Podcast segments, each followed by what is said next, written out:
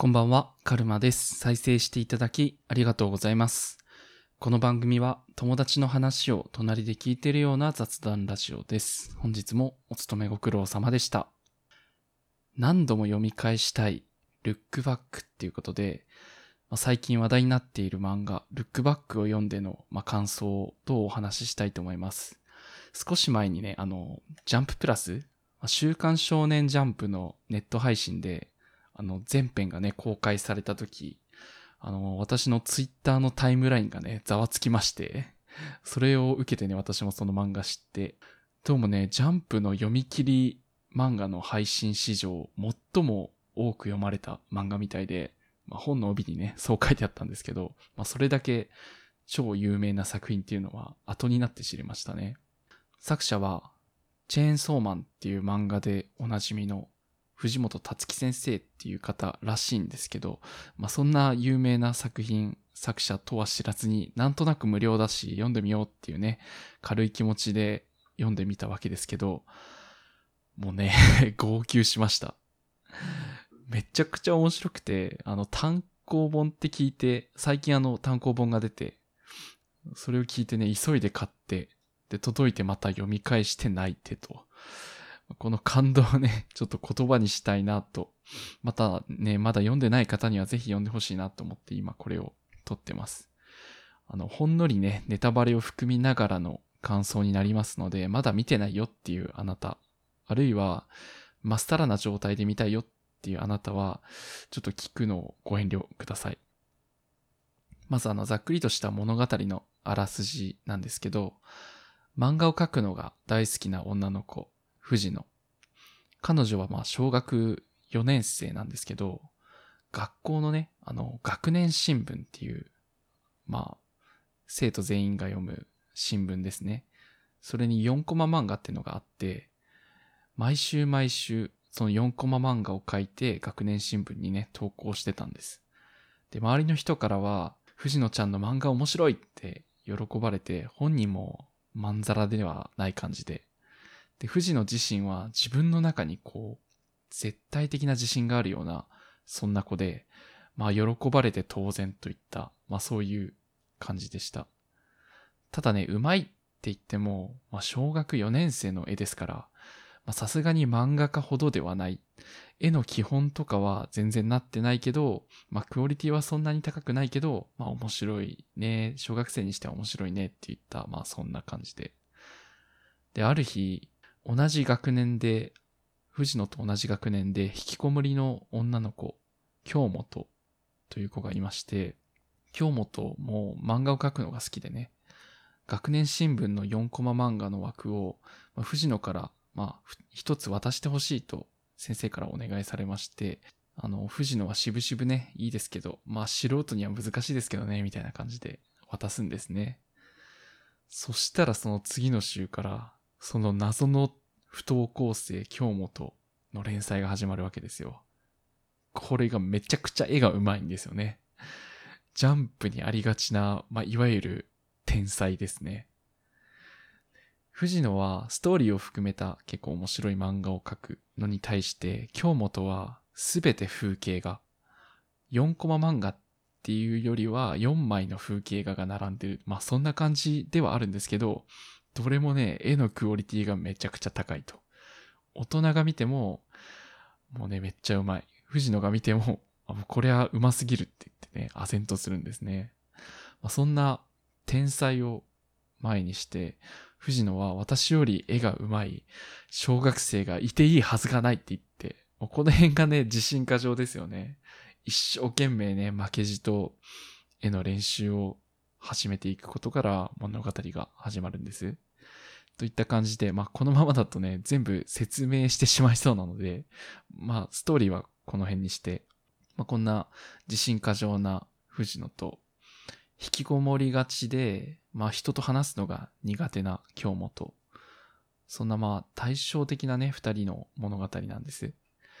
で、この話ね、そのいくつか私の好きなポイントがあるんで、それをね、話したいんですけど、まず、主人公藤野の気持ちにめちゃくちゃ引き込まれます。あの、これは藤野自身の表情が豊かってのもあるんですけど、あの、ライバルが現れた時の、唖然とした顔ですよ。もうね、あの、あっけに取られて、あっけに取られて、もう口あーんみたいな 感じになってて、わかりやすって思う。最初はそういうわかりやすいシーンがあるのかなって思うんですけど、この後ね、物語が進んでいるいくと、その、藤野の喜怒哀楽、まあ、いろんなシーンがあるんですけど、そのどれもにね、共感できるんですよね。藤野が泣くとき、我泣きけりって感じ。私、おっさんなんですけど、泣いてるその瞬間は女子小学生になってるというか 女子中学生だったり、女子高校生だったり、まあ、どんどん時は進んでいくんですけど、まあ、想像したらめちゃくちゃ気持ち悪いけど、それだけ感情移入できる。そういうのが私の好きなところですね。で、個人的には、喜怒哀楽で言うと、喜びのシーンがね、一番好きでした。こう、藤野って素直じゃないからさ、喜ぶときに、両手を上げてわーいって喜ぶわけじゃないんですよね。その、知ってましたけど、私すごいの知ってましたけど、みたいな感じで、素直じゃない喜び方をするんだけど、口角が上がって、で、見てないところではしゃいじゃうみたいなね、そんな ああ、ちょっとわかるなっていうシーンがあったりして、そんなね、ところがね、とても愛おしかったです。まあ、私が言わずとも、読まれた皆さんがきなポイントだったのではないかなと思います。あといいなと思ったところは、意外と努力しても、あんまり努力がね、実らないんですよね。藤野は京本の絵を見て、めちゃくちゃ努力するんだけど、そんな上手くならないんですよ。あの、人の骨格の本を買って勉強したりとか、パース、パースって呼ばれるものの勉強したりとか、すごい基礎的なものからね、勉強始めるんだけど、確かに前よりは上手くなったなって感じではあるけど、まだ上手いっていうレベルではない。素人の私から見てね。で、この感じがね、めちゃくちゃリアルなんですよね。リアルなんですよ、たつき先生って 言いたくなりますけど。私はね、絵が描けないので、この骨格の把握とか、その辺の技術がどれだけ難しいか、見当もつかないんですけど、おそらくね、結構な難易度だと思うんですよ。一朝一夕、一朝一夕ではね、身につかない技術。で、こういう難しさの描写がすごくいいなと思って、わかるんですよね。普段の生活でその、学んだことが、あ、学、例えば学んだこと、分かってはいてもなかなかできるまで至らない感じ。仕事してても、こうやって自分の伝えたいことを話すにしても、こういうやり方があるよっていうのを知って、それをできるに至るまで 超大変なんですよね。もちろんね、漫画の中でずっと努力が実らないわけではないんだけど、トントン拍子にこの進まない感じのリアル感が個人的にグッときましたね。あとは、ストーリーとかではなく、絵そのものについてですね、あの、作画といいますか。漫画のその絵自体にも楽しめる要素があるなと思ってて、ルックバックっていうね、タイトルになぞらえてか、まあ、作者の意図があると思うんですけど、漫画を描いてる藤野のね、背中を映すシーンが多いんですよね。漫画を描いてるシーンって結構地味になりがちだと思うんですけど、この作中ではね、基本的にそういうシーンではセリフがなくて、で、どういう感じかというと、定点カメラから藤野を、まあ、背中を撮影してるような感じで、時にはね、家の中、学校、図書館、いろんなところでひたすら漫画を描くシーンが、まあ、まさにね、ルックバックっていう背中を見てって感じなんですけど、その絵がね、いいんですよ。この漫画を何周も見る理由の一つに、この絵を見る。まあ、漫画だから絵を見るのは当然なんだけど、その藤野の努力の証とか、時の流れみたいなものが、背中以外の、例えば本棚にある専門書が増えていったりとか、描いた絵のキャンバスが増えていったりとか、こう細かい描写がね、どんどん目に取れるんですよね。多分私がまだ見つけてないだけでいろんな細かい点があるんでしょうけど、まあ、ここはあえてこう、考察みたいなネット記事は見ずに自分で探すのをね、楽しんでいる。まあそんなところですね。そして、まあこれ最後なんですけど、まあ作品を通してのテーマになると思うんだけど、藤野は途中でこう聞かれるんですよね。どうして漫画を描き続けるのって。漫画って、まあ絵って描いてるとき地味だしめんどくさいし、楽しくないし、正直書くより読む方がいいよみたいな話になるんだけど、どうして書き続けるのの答えに対して明確なセリフはなくて、最後におそらくこれが答えであろうというシーンがあるんです。この絵を見るのが めっちゃ好き。ここではちょっとあえて言わないんですけど、おそらくこれが答えだろうな。おそらくこれが理由で藤野は漫画を続けてるんだろうな。もしかしたら、その作者の辰木先生もね、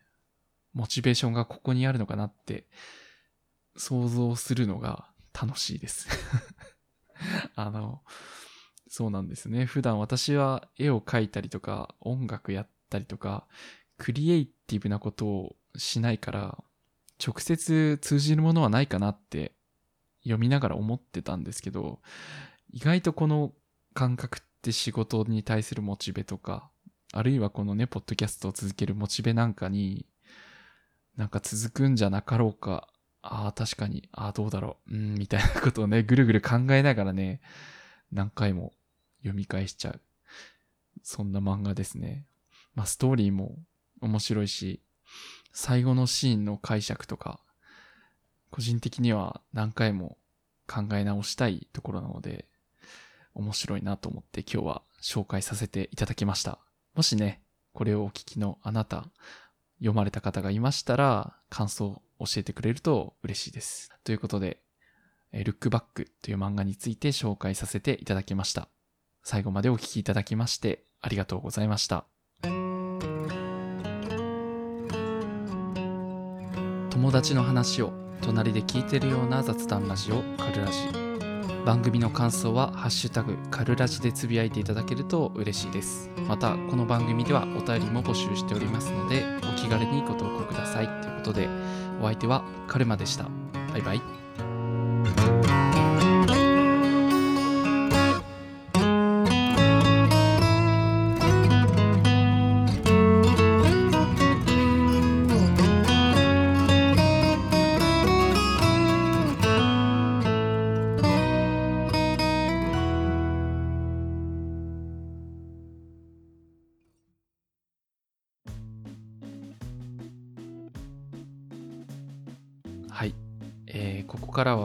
編集後期だったりお便りのコーナーをやっていきたいと思っております。普段はねラジオアプリスプーンでこのカルラジは配信されていたのですが今回から各種ねポッドキャストで配信することになりました。初めましての方はね改めてよろしくお願いします。もともとね、スプーンで聞いていた方も、おのおの使いやすい、まあ、Apple Podcast とか Spotify あると思うので、そちらでこのカルラジーをね、聞いてもらえると嬉しいです。まあ、好きな媒体でね。そして、はじめましてのあなた。どうも、カルマと申します。アラサーです。もうね、少しでもいいなと思ったら、気になるタイトルの回だけでも、ちょっとね、まだこれしかないですけど、聞いてもらえると嬉しいですということで、ちょっとね、お便りいただいているんですけど、だいぶ尺を取ってしまったので、えー次回から紹介していければと思いますということで、えーここまで聞いてくださりありがとうございました。